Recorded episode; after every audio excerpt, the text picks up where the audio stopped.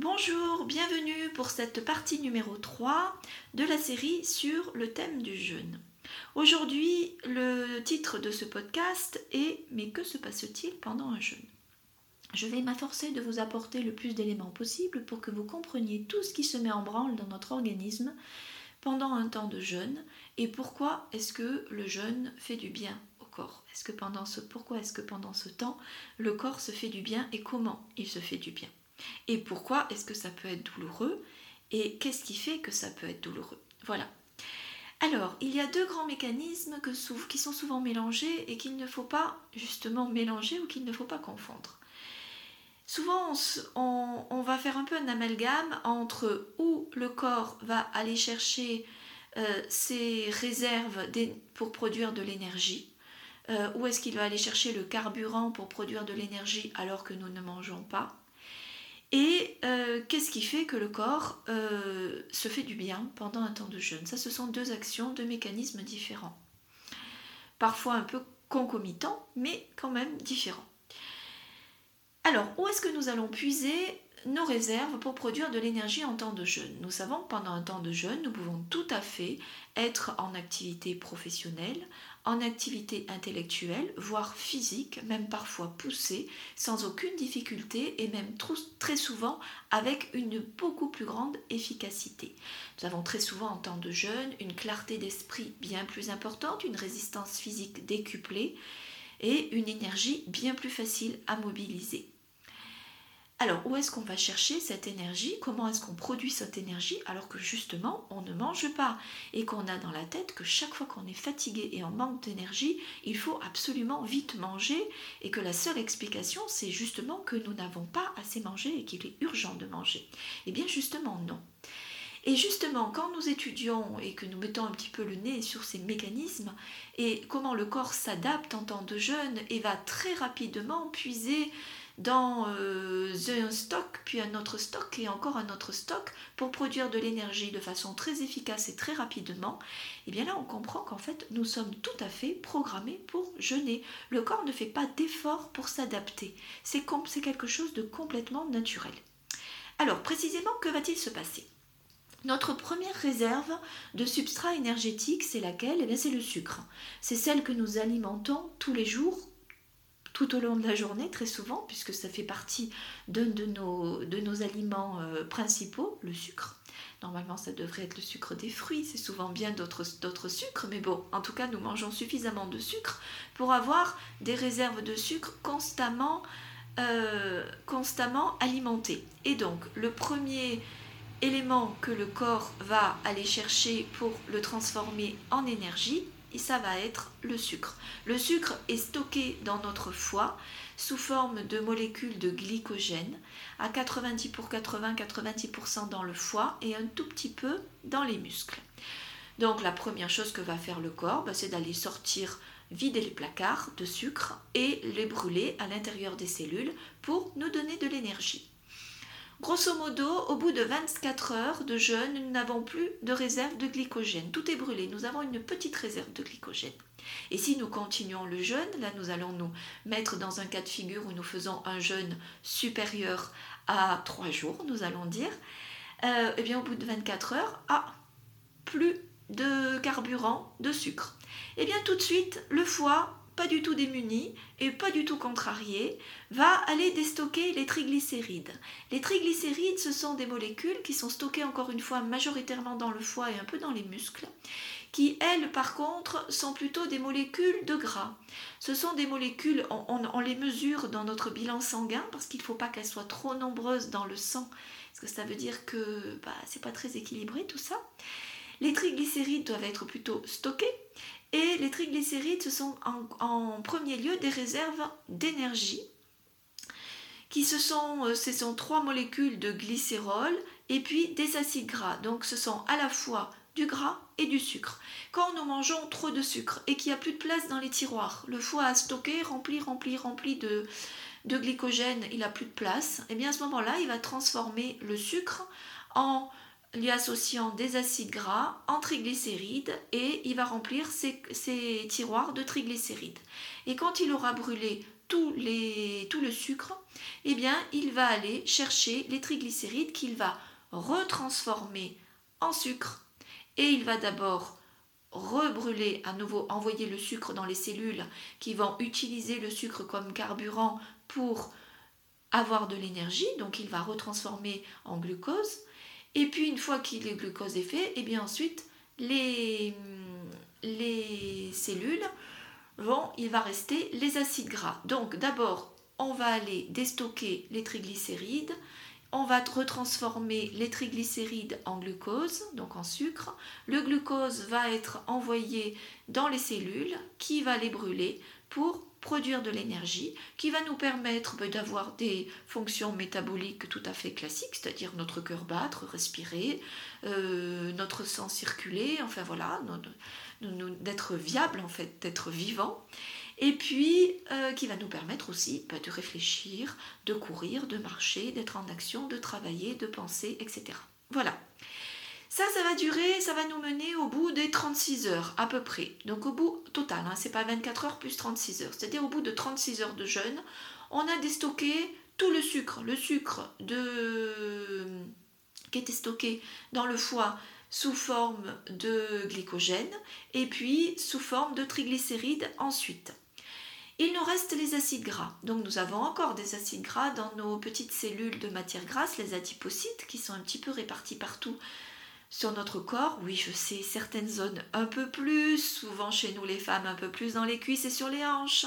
Mais bon, nous avons quand même, nous en avons quand même répartis malgré tout un peu partout et de façon normale, même si nous ne les voyons pas, il en faut. Et c'est une super réserve d'énergie.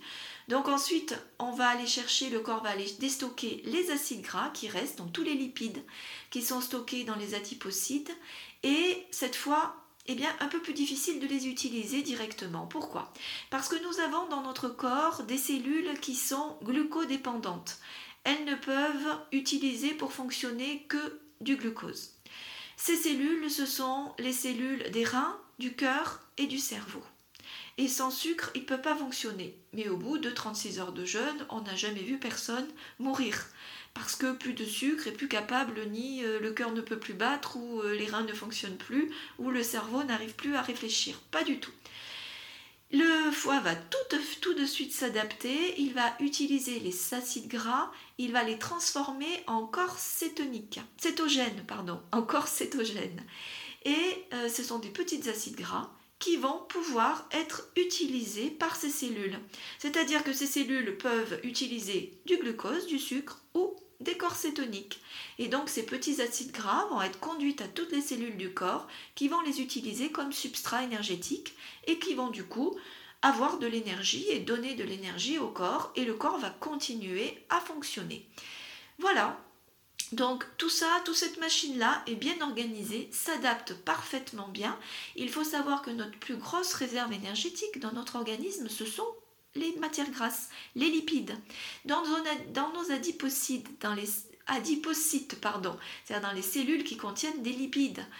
Elles contiennent des triglycérides et elles contiennent ensuite aussi d'autres lipides. Eh bien, ce sont les plus grosses réserves énergétiques de notre corps. Ce n'est pas du tout le sucre, c'est les matières grasses qui, qui constituent les plus grosses réserves énergétiques. Et avec une molécule, avec un lipide, nous avons beaucoup plus d'unités d'énergie qu'avec une molécule de, de glucides en fait. Donc c'est plus du triple. Donc en fait, il est beaucoup plus efficace de brûler des acides gras et donc des corps cétogènes que de brûler du glucose. Ce qui ne veut pas dire non plus que nous pouvons vivre sans du tout de sucre. Hein.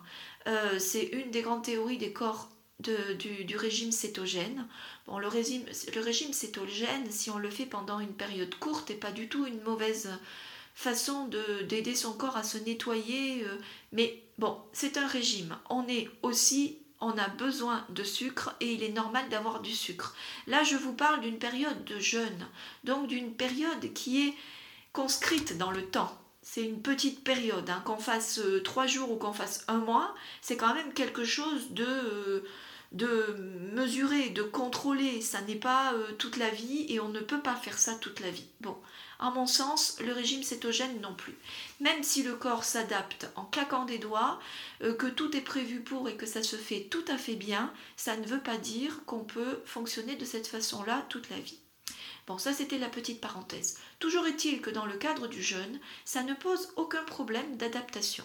Le corps, le foie, passe d'une étape à l'autre sans aucun problème. On ne le sent pas. Ça n'est pas ça du tout qu'on sent. Ça ne fatigue pas, ça n'est pas ça qui fatigue, on ne manque pas d'énergie.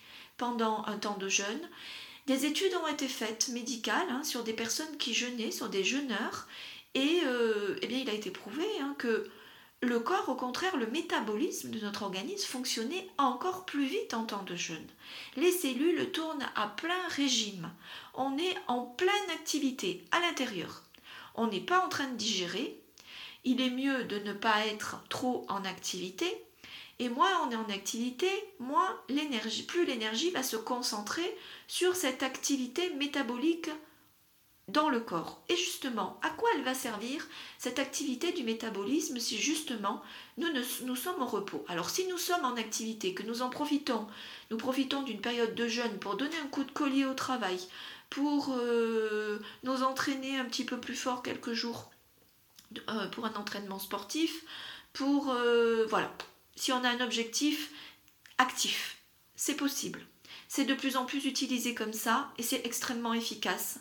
On peut utiliser un jeûne aussi par exemple pour faire un long voyage. Ben, au lieu d'être complètement détraqué par le décalage horaire, par euh, la violence que ça représente pour l'organisme, par exemple en avion, à grande vitesse, à une altitude pas possible. Voilà, et eh bien pour arriver à supporter tout ça, eh bien le fait de jeûner, ça permet d'être moins fatigué et euh, ça permet au corps de mieux accuser le coup, de mieux récupérer et de mieux s'adapter à tous les changements qu'on lui demande, suite au voyage aussi. Voilà, donc ça c'est un objectif du jeûne. Et ça, ça va permettre de mieux appréhender ce genre d'épreuve. Ça peut être tout simplement l'accompagnement d'une thérapie lourde aussi. Et c'est un très, bien, un très bon moyen aussi de pouvoir gérer justement euh, un effort important de s'adapter à une thérapie lourde et de gérer une thérapie lourde. Bon, mais ce n'est pas le propos de ce podcast. Il faudrait en parler beaucoup plus en détail. Ça n'est pas du tout, et je ne le ferai pas d'ailleurs dans un podcast parce que ça c'est du c'est de l'engagement personnel et euh, je le fais uniquement en tête à tête. Mais toujours est-il qu'on peut utiliser le jeûne de cette façon-là. Mais si on se repose, quand on fait un jeûne en se disant voilà, moi je suis tranquille à la maison, j'ai décidé de jeûner pour me faire du bien. Et puis on me dit que dans ces cas-là, si je suis tranquille, le métabolisme va fonctionner beaucoup plus vite. Et pourquoi? Ça sert à quoi? Qu'est-ce qui se passe? Et eh bien là, c'est le deuxième mécanisme. Donc on a vu que le corps pouvait aller, taper dans ses réserves, qu'on avait quantité de réserves de substrat énergétique et que nous ne pouvons pas manquer d'énergie pendant un jeûne et que le corps va très bien fonctionner et qu'il sait faire merveilleusement bien et que ça peut même nous permettre de faire face à certaines situations. Et quand nous sommes au repos, et eh bien même si nous n'avons pas besoin de faire face à certaines situations extrêmes, et eh bien le corps va quand même tourner à plein régime eh bien il va tourner à plein régime pour faire une seule chose, se débarrasser de tout ce qui l'encombre. C'est le grand travail de notre organisme et de nos cellules et de notre foie en temps de jeûne. Il va faire un grand ménage. Il va aller se débarrasser de tous les déchets qui l'encombrent, quelle que soit la forme de ces déchets. Donc, il va commencer, bah, le foie va commencer à se nettoyer, lui. Il va se débarrasser de ce qui l'encombre. Notre estomac, qui est complètement au repos, et notre système digestif aussi, va se débarrasser de ce qui l'encombre. On va sentir son estomac glouglouter, gargouiller. On va avoir une espèce de creux dans l'estomac. Ça, ce sont des signes de nettoyage. Il se débarrasse, il élimine ce qui l'encombre. Et puis, une fois que bah, les organes les plus importants se sont nettoyés, en fait, ça va être comme des couches, comme quand on creuse. Vous savez, on a des strates au début, on a de la terre souple, puis après, on va avoir du gravillon, puis après, on va avoir peut-être une autre couche de terre, j'y connais rien en hein, géologie. Mais ensuite, on va avoir un peu de roche, et puis ensuite on va avoir euh, des sédiments, je dis n'importe quoi, mais bon, on va y aller voir, on va y aller couche par couche. Et donc, on va aller nettoyer de plus en plus profondément. Donc, on va faire, pour ce qui est plus urgent, plus facile, c'est-à-dire ce qui encombre en haut. Puis après, on va aller dans la couche du dessous, puis la couche du dessous, et de plus en plus profondément. Et on va aller jusqu'à détruire bah, des cellules entières qui étaient inopérantes et qui nous gênaient. Voilà. Souvent on dit, ben oui, le jeûne peut guérir le cancer. Pas le jeûne qui guérit le cancer, c'est que le corps est tout à fait à même, dans l'absolu, de détruire les cellules qui l'encombrent. Le fait de produire des cellules cancéreuses, c'est qu'il y a un mauvais fonctionnement dans l'organisme et quelque part c'est pour essayer de maîtriser quelque chose, à un moment donné la machine s'est emballée. Mais le corps est capable de faire marche arrière et de détruire lui-même ces cellules cancéreuses.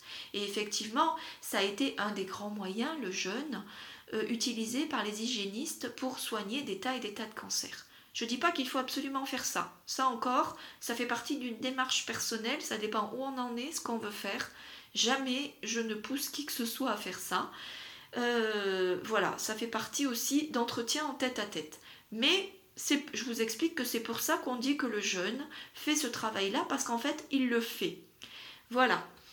Je ne dis pas que c'est le moyen ultime et absolu, mais en tout cas, c'est fait partie des nettoyages que fait le jeûne. Voilà, donc on va nettoyer couche par couche et on fait petit ménage, gros ménage et de plus en plus gros ménage et on évacue tout. Voilà, c'est le seul travail que va faire le, corps pendant le jeûne. Et c'est énorme. Et dans ces cas-là, eh bien, ça va se mettre à tourner à plein régime.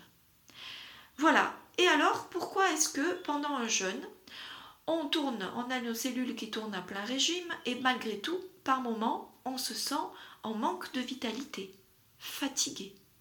C'est pas vraiment une fatigue. Si on observe bien, dans nos, notre journée de nos journées de tous les jours, on a des coups de barre qui sont difficiles à supporter. On se réveille parfois le matin, c'est lourd de se mettre en route.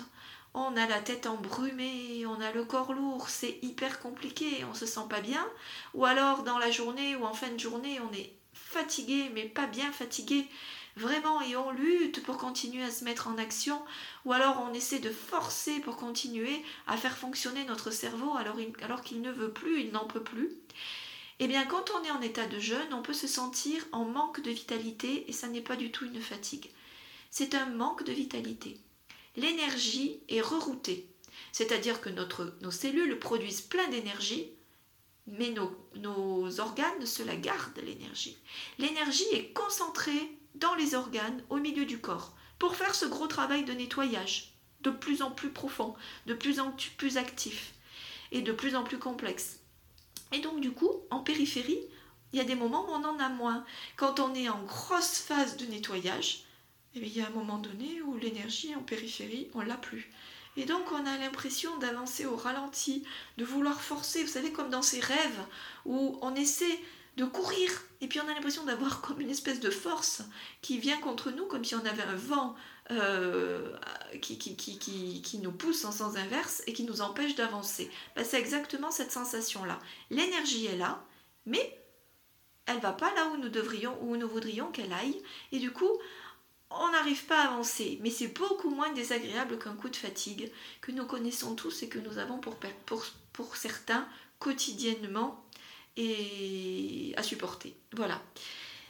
Donc ça, c'était pour le manque de vitalité. Donc ça, c'est un, symptôme et une manifestation qui est hors norme. Même chose quand nous avons froid ou chaud.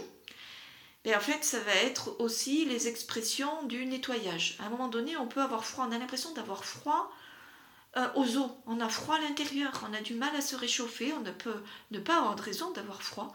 On peut être en plein soleil et d'un coup avoir froid. Et avoir besoin de mettre trois couches supplémentaires, voire une bouillotte, ou se mettre en plein soleil alors qu'il fait 35 euh, degrés. Et en fait, c'est exactement la même raison. C'est parce que notre énergie est concentrée au milieu des organes. Pour faire ce travail de nettoyage, ils prennent tout et il ne nous reste plus rien pour réguler le thermostat. Voilà. Ça, ce ne sont que des épisodes qui ne durent pas.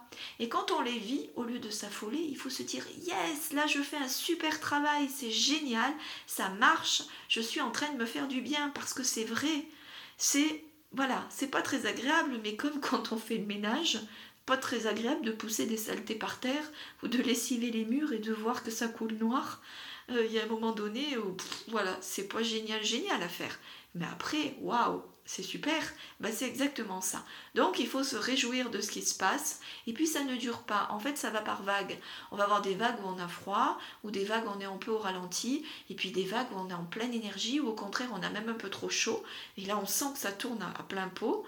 Euh, et c'est normal, voilà, il faut accepter et vivre avec ces vagues, et surtout avoir la finesse de sentir que quand on est quand on a froid, eh bien, pas hésiter à se couvrir tout simplement, pas se dire qu'est-ce que je fais, mettre une couche, deux couches, une bouillotte, voire s'allonger s'il faut, se mettre sous la couette si on peut le faire.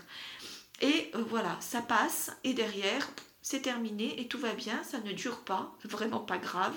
Et si on est en manque de vitalité, bah essayez plutôt de se reposer ou avoir la finesse de laisser faire et de lâcher prise, d'accepter et de se rendre compte que ça n'a rien à voir avec la grosse fatigue qu'on peut avoir de temps en temps. Et là, du coup, on l'accepte avec et, on l'accueille avec beaucoup plus de joie et de bienveillance. Et de toute façon, ça passe assez rapidement. Ce qui est merveilleux à accueillir, on va commencer par les bons symptômes, parce que là, on, est, on, va, on va passer à la phase des symptômes. Eh bien, ce qui est merveilleux à accueillir, c'est cette espèce de, c'est pas cette espèce, cette clairvoyance incroyable de l'esprit. Moi, à l'époque, j'ai commencé à jeûner beaucoup et à quand je faisais toutes mes formations, euh, qui étaient compliquées au début. Hein. Euh, j'ai commencé à jeûner quand je faisais mes formations en nutrition, en nutrithérapie. Waouh, c'était beaucoup de. Ouais, c'était en nutrithérapie, c'était beaucoup de, biochimie. ça me passionnait, mais bon, euh, je faisais ça entre midi et deux. Et puis le reste du temps, je travaillais. voilà, midi et deux, c'est pas toujours sur le moment où on est un peu en baisse de vitalité. Et moi, je travaillais mes cours. Et je faisais ça aussi tout le samedi, toute la journée. Et en fait, je jeûnais le samedi. Et le midi, je ne mangeais pas. Et j'avais cette clairvoyance. Euh, l'esprit fonctionnait, c'était, magique. J'apprenais, mais je, voyais mes, mes formules. J'étais nulle, entre la, petite parenthèse. Moi, tout ce qui était biologie, chimie, maths, j'étais pas nulle, mais je détestais ça quand j'étais au lycée. Et euh, voilà, quand j'étais en prépa, j'ai beaucoup fait de philo, d'économie, mais les maths, j'ai lâché l'affaire. Euh, et, j'en ai plus jamais fait. Voilà. Et là, d'un coup, pof, je me passionne pour ça. Parce que c'est beaucoup plus concret. Bientôt, bien sûr, quand on est dans la vie active, du coup, ça prend du sens. Et j'ai trouvé ça tellement magique. Parce que du coup, ça servait à expliquer ce qui se passait dans notre corps. Parce qu'on est des usines de chimiques. Et c'est tellement incroyable. Et, j'avais cette clarté d'esprit, mais ça fusait, et du coup je retenais des mots qui me paraissaient barbares très facilement. Voilà, c'est comme ça aussi que j'ai appris dans ma formation euh, sur les plantes, dans mon école d'herboristerie, bah, tous les noms latins. Je n'aimais pas du tout le latin non plus, j'ai fait du grec. Le latin, c'était pas mon truc. Alors tout ce qui est en biochimie, bien, c'est du grec, mais ah, tout ce qui est nom de plante, pas de bol, c'est du latin. Eh ben non, c'est bien rentré et je les ai pas oubliés, voilà, et sans forcer. Et c'est vraiment grâce au jeûne, on a cette clarté d'esprit. Ça déjà c'est chouette, mais c'est pas le plus chouette. Le plus chouette, c'est quand on se sent, on lâche. Pendant un temps de jeûne, il y a un moment donné où on cherche pas, on cherche rien en jeûne. Déjà on est centré sur soi, on sait pas trop ce qui va se passer, on a un peu des appréhensions, même si on a l'habitude de jeûner. Des fois, bon, voilà, on ne sait pas trop. Et puis, euh, si on est en activité, il bah, faut quand même euh, tenir le coup dans ses activités. On n'est pas toujours sûr au début qu'on va tenir le coup dans ses activités. Et puis, si on est au repos, on va avoir peur un peu de ce, ce dont on va parler après, c'est les fameuses crises de guérison. Donc, voilà. Mais à un moment donné, on lâche tout. Et là, c'est pas prémédité. On lâche tout. Et on est juste là et puis il se passe ce qui doit se passer, et là on est complètement en paix, l'esprit, le corps, et on laisse venir, et ça c'est magique. Et là, on va aller toucher du toit un état de bien-être qu'on a au fond de nous, hein, qu'on expérimente et qu'on ressent, mais de façon plus fugace quand on fait de la méditation, quand on pratique du yoga par exemple, ou certainement beaucoup d'autres disciplines. Moi, ce sont les deux miennes, hein, mais euh, certainement beaucoup d'autres disciplines. Euh, ou qu'on a une démarche spirituelle, bien évidemment. Mais là, on va y être, puis on va y rester. Et puis on va se rendre compte aussi qu'on va avoir notre sommeil qui nous accompagne dans des grands nettoyages émotionnels. On va avoir des phases de sommeil alors parfois pas de sommeil du tout, mais des phases de sommeil vraiment profondes, où on fait beaucoup de rêves, mais des rêves incroyables. On s'en souvient pas forcément de façon nette, mais quoi qu'on rêve, on est bien et on a l'impression de partir très très loin. Vous allez peut-être me prendre pour une folle, mais allons-y si vous voulez. Dans le dernier jeûne très long que j'ai fait de six semaines, j'ai vraiment eu l'impression, la dernière semaine, après coup, hein, parce que comme je ne me prends pas la tête sur le truc et que c'est pas quelque chose que je cherche, je m'en suis pas rendu compte. Mais sur la dernière semaine, je me souviens que je me mettais, euh, donc j'avais plus, je, commençais quand même, j'étais allée très loin dans le jeûne, hein, parce que je jeûne souvent et je me suis beaucoup surmenée pendant ces six semaines et donc j'ai pas tenu la septième qui était prévue normalement au programme et la sixième semaine, euh, donc j'étais à fond, c'était pendant le confinement, je faisais des vidéos dans tous les sens, je faisais de plus en plus d'accompagnement, euh, j'avais des tonnes de rendez-vous, j'ai une grande maison je faisais mon ménage dans tous les sens. Enfin bon, j'arrêtais pas une seconde. Et entre deux, je me mettais sur mon transat au soleil.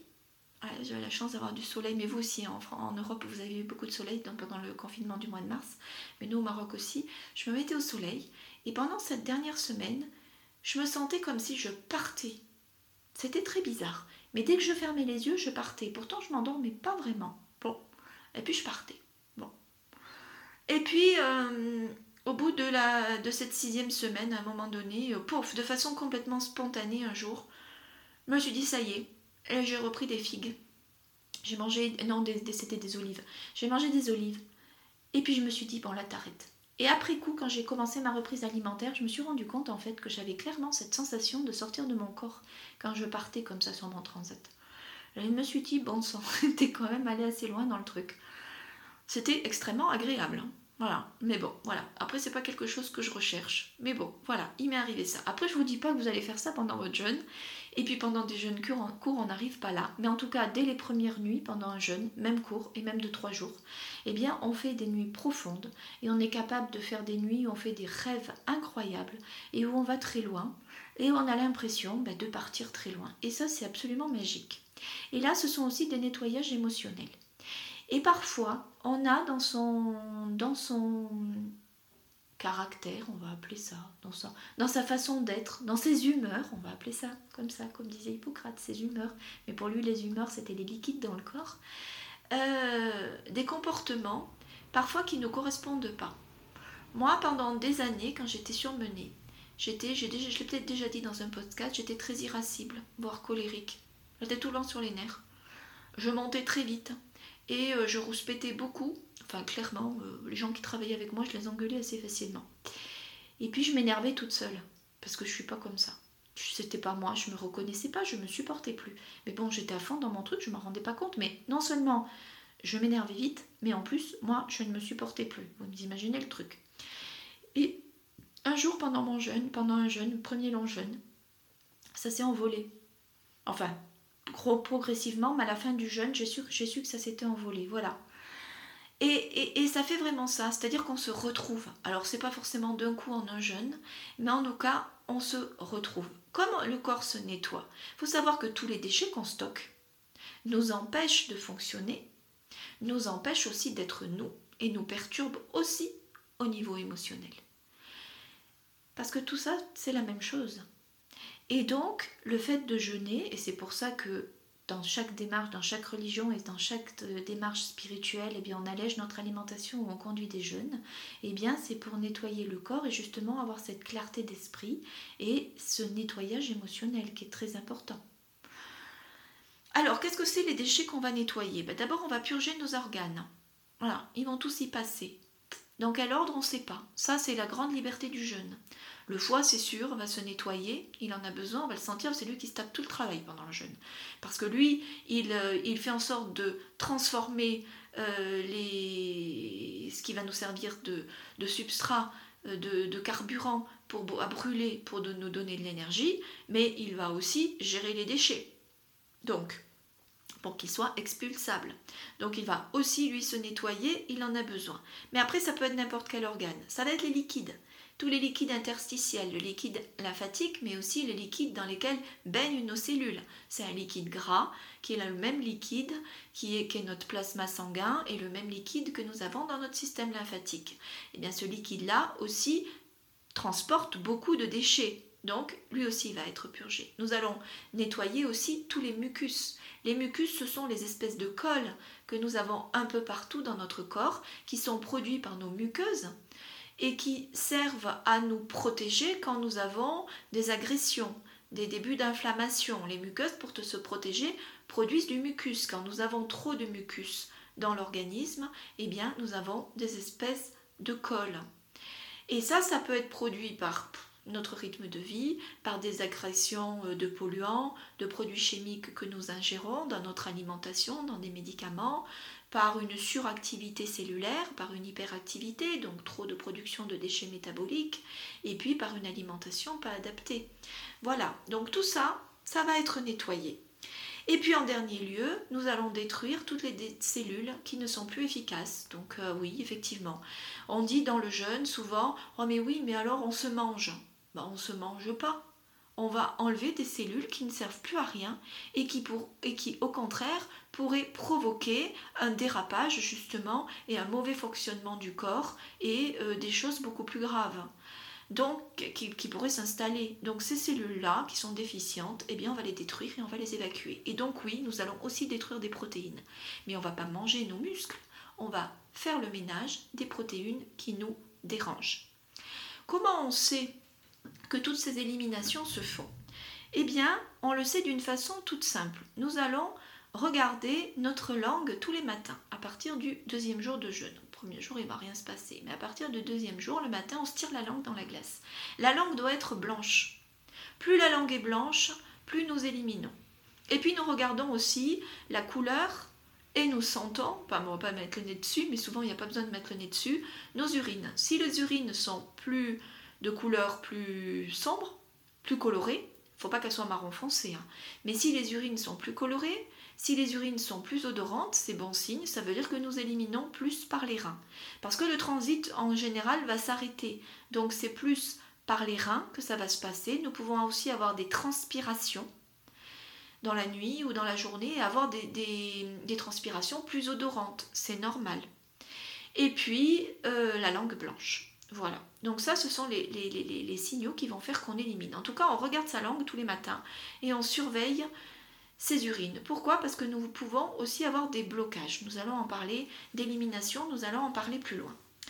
Alors, quels symptômes nous pouvons avoir? Et pourquoi pouvons-nous déclencher des symptômes pendant le jeûne? Eh bien, parce que pendant le jeûne, alors là, ce ne sont pas des mécanismes. Les mécanismes, c'est ceux que nous venons de voir qui se mettent en branle dans notre corps. Mais du coup, les effets secondaires et les manifestations de ces mécanismes, eh bien, ça peut être des symptômes et ce que nous appelons, ce qu'on appelle en naturopathie, des crises de guérison. Eh bien c'est quoi une crise de guérison? Eh bien c'est que nous avons nettoyé des déchets, des cellules, des voilà, des déchets qui s'installaient et qui vont, parfois ça peut être des bactéries, ça peut être des virus, ça peut être des résidus de bactéries ou de virus. Et quand nous allons les nettoyer, nous allons les bouger, et eh bien à un moment donné, nous pouvons redéclencher un symptôme, soit d'une vieille maladie que nous avons déjà eue, crise d'eczéma, urticaire, crise d'asthme, tout, ou alors simplement euh, des symptômes généraux parce que euh, ben, les déchets que nous sortons euh, font un peu du mal à sortir. Donc ça peut être tout simplement mal de tête, nausée, douleur, douleur musculaire, mal à l'estomac, euh, parfois, on peut faire des diarrhées, on peut vomir de la bile. Voilà, c'est quelques-uns des symptômes qu'on peut avoir. Tout ça, ça ne veut pas dire qu'il y a quelque chose de dangereux qui se passe. C'est désagréable, je le conçois. Mais c'est la même chose que le froid ou le manque de vitalité. Si on est très très très à l'écoute, on est capable de se rendre compte. Je suis désolée, vous devez entendre des camions qui passent, mais j'essaie de m'isoler le plus possible chez moi, mais voilà, je peux pas toujours me mettre. Euh, voilà, j'ai pas une salle d'enregistrement. Bon, c'était la petite parenthèse. Euh, donc, ce n'est pas pour le mal que se passent ces symptômes-là, ils se déclenchent. Et si on est très à l'écoute, c'est comme quand on a froid, ou qu'on a des glouglous dans l'estomac, ou qu'on a euh, les glouglous dans l'estomac, c'est pas la vraie faim, on doit être capable de sentir la différence. Le froid, ça n'est pas quelque chose de dangereux ni de mauvais, on est capable de l'accueillir et le manque de vitalité, ça n'est pas une vraie fatigue. Si on est très à l'écoute, on sent que ces symptômes-là, c'est très différent d'une vraie maladie. Et si on a déjà eu des gros maux d'estomac ou des grosses nausées, peut-être qu'en premier lieu ça va nous faire peur parce qu'on se dit bon sang ça recommence, j'ai pas envie, mais en réalité on sentira qu'il y a quand même quelque chose de différent. Une crise de détoxication peut être très puissante, mais on sent quand même au fond de nous que c'est pas pour la mauvaise cause et que c'est pas la maladie qui s'installe. On a cet instinct-là. Après, je conçois que ça peut être difficile à supporter. Mais ça, on parlera dans le podcast numéro 3, qu'est-ce qu'on fait dans ces cas-là 4, pardon, dans le dernier podcast.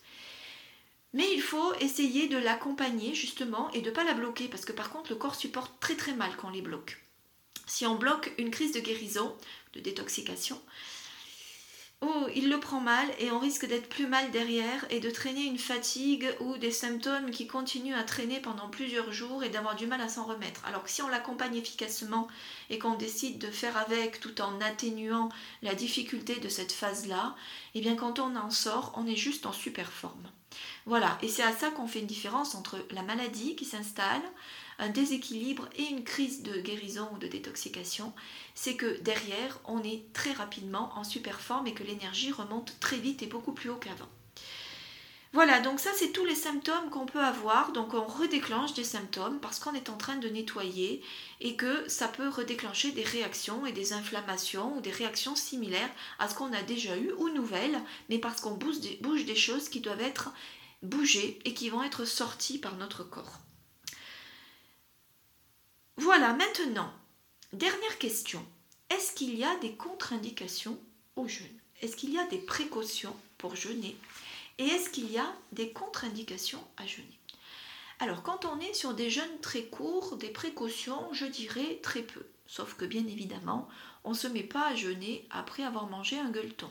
Si on a fait la fête, qu'on a bu de l'alcool, que c'était par exemple le jour de Noël, on a mangé euh, beaucoup, on a fait le réveillon, le lendemain on a encore fait deux gros repas, euh, un coup chez la tante Germaine et un coup euh, chez la grand-mère, et on n'en peut plus, on a été obligé de manger tout, puis on est gourmand, on s'est laissé entraîner, puis plus on mange, plus on a envie, et le lendemain on se sent pas bien, et là je me dis, je démarre un jeûne, mauvaise idée. Là pour le coup on va le sentir passer. Par contre, la bonne idée c'est plutôt de faire un jeûne avant de savoir qu'on va avoir cette grosse journée, quelques, la semaine d'avant ou quinze jours avant, de conduire un jeûne pour justement fortifier le corps et le système digestif et qu'il soit capable de faire face à cette journée-là et de faire en sorte que le lendemain, un petit soin autre que le jeûne sera suffisant pour se remettre en selle et du coup pas la peine de souffrir derrière et d'ailleurs on souffrira pas. Voilà. Euh, donc pas beaucoup de précautions sauf si on veut conduire un jeûne plus long.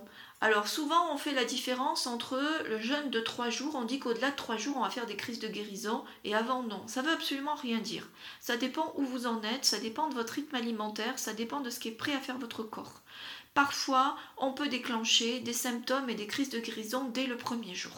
Si vous êtes quelqu'un qui avait déjà fait euh, des, petites, euh, des petites cures de nettoyage, si vous avez fait les cures de nettoyage du foie, que régulièrement vous faites, je sais pas, ne serait-ce que des cures de plantes, ou peut-être des purges, que vous avez un rythme alimentaire très équilibré pour votre, pour votre organisme, eh bien peut-être que dès le premier jour, eh bien, votre corps va mettre en branle d'autres nettoyages et peut-être que vous serez directement en petite crise de guérison. Fort ou pas, j'en sais rien.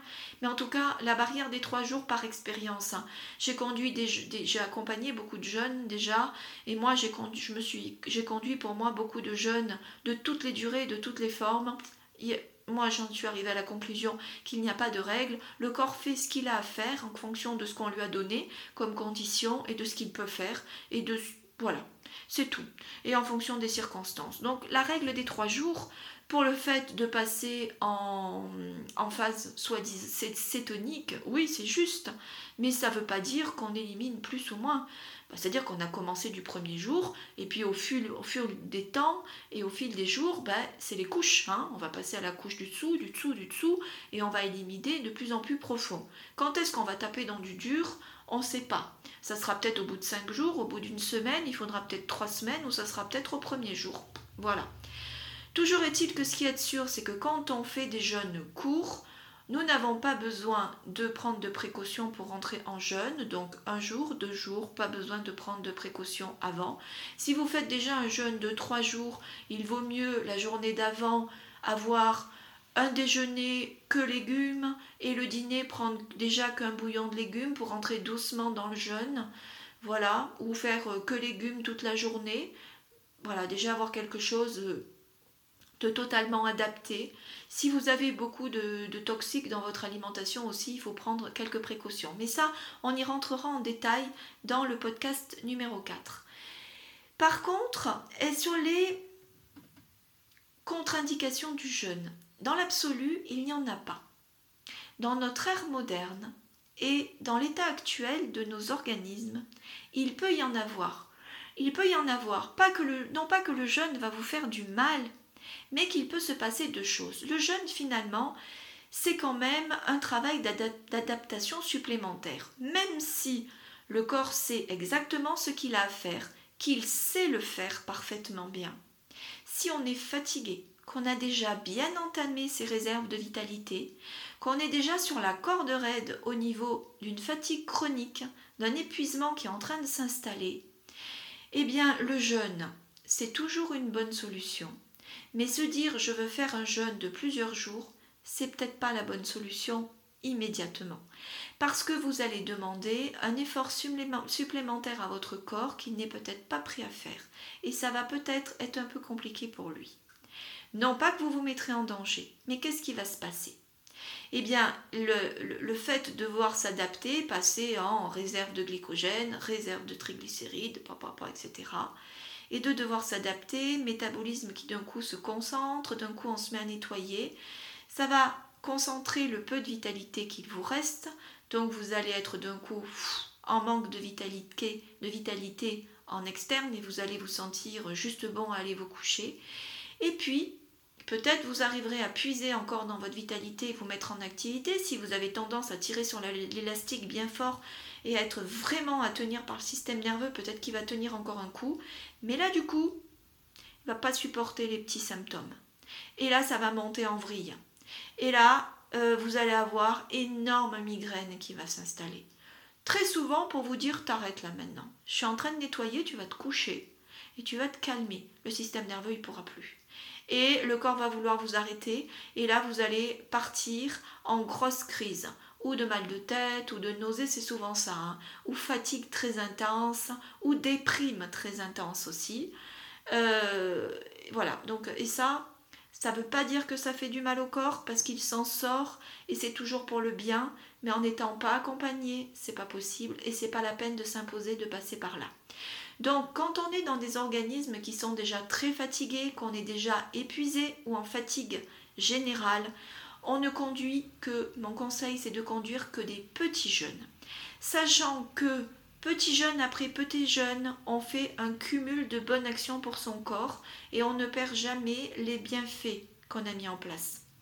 Donc, ça prendra plus de temps, mais en tout cas, ça va nous apporter un peu plus de vitalité, un peu plus de vitalité, et on va se renforcer, se renforcer un petit peu plus tous les jours ou toutes les semaines.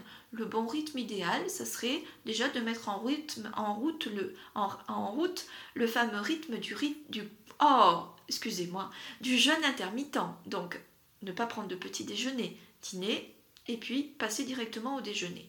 Et puis, si on peut, un jour de jeûne par semaine, rythme idéal si on est fatigué. Si on peut pas, bah juste pas prendre de déjeuner un jour et passer au dîner. Voilà. Et puis si c'est pas une fois par semaine, une fois tous les 15 jours. Mais ça pour les personnes fatiguées, ça, ne pas se lancer dans des jeûnes de 2 jours ou 3 jours directement. Difficile. Mais encore une fois, c'est pas une vraie contre-indication. C'est juste que euh, ça va être trop difficile et que c'est pas la peine de se lancer dans des choses très difficiles. Et c'est lié à notre époque aujourd'hui et le fait qu'on est quand même beaucoup dans des organismes en fatigue et en manque de vitalité.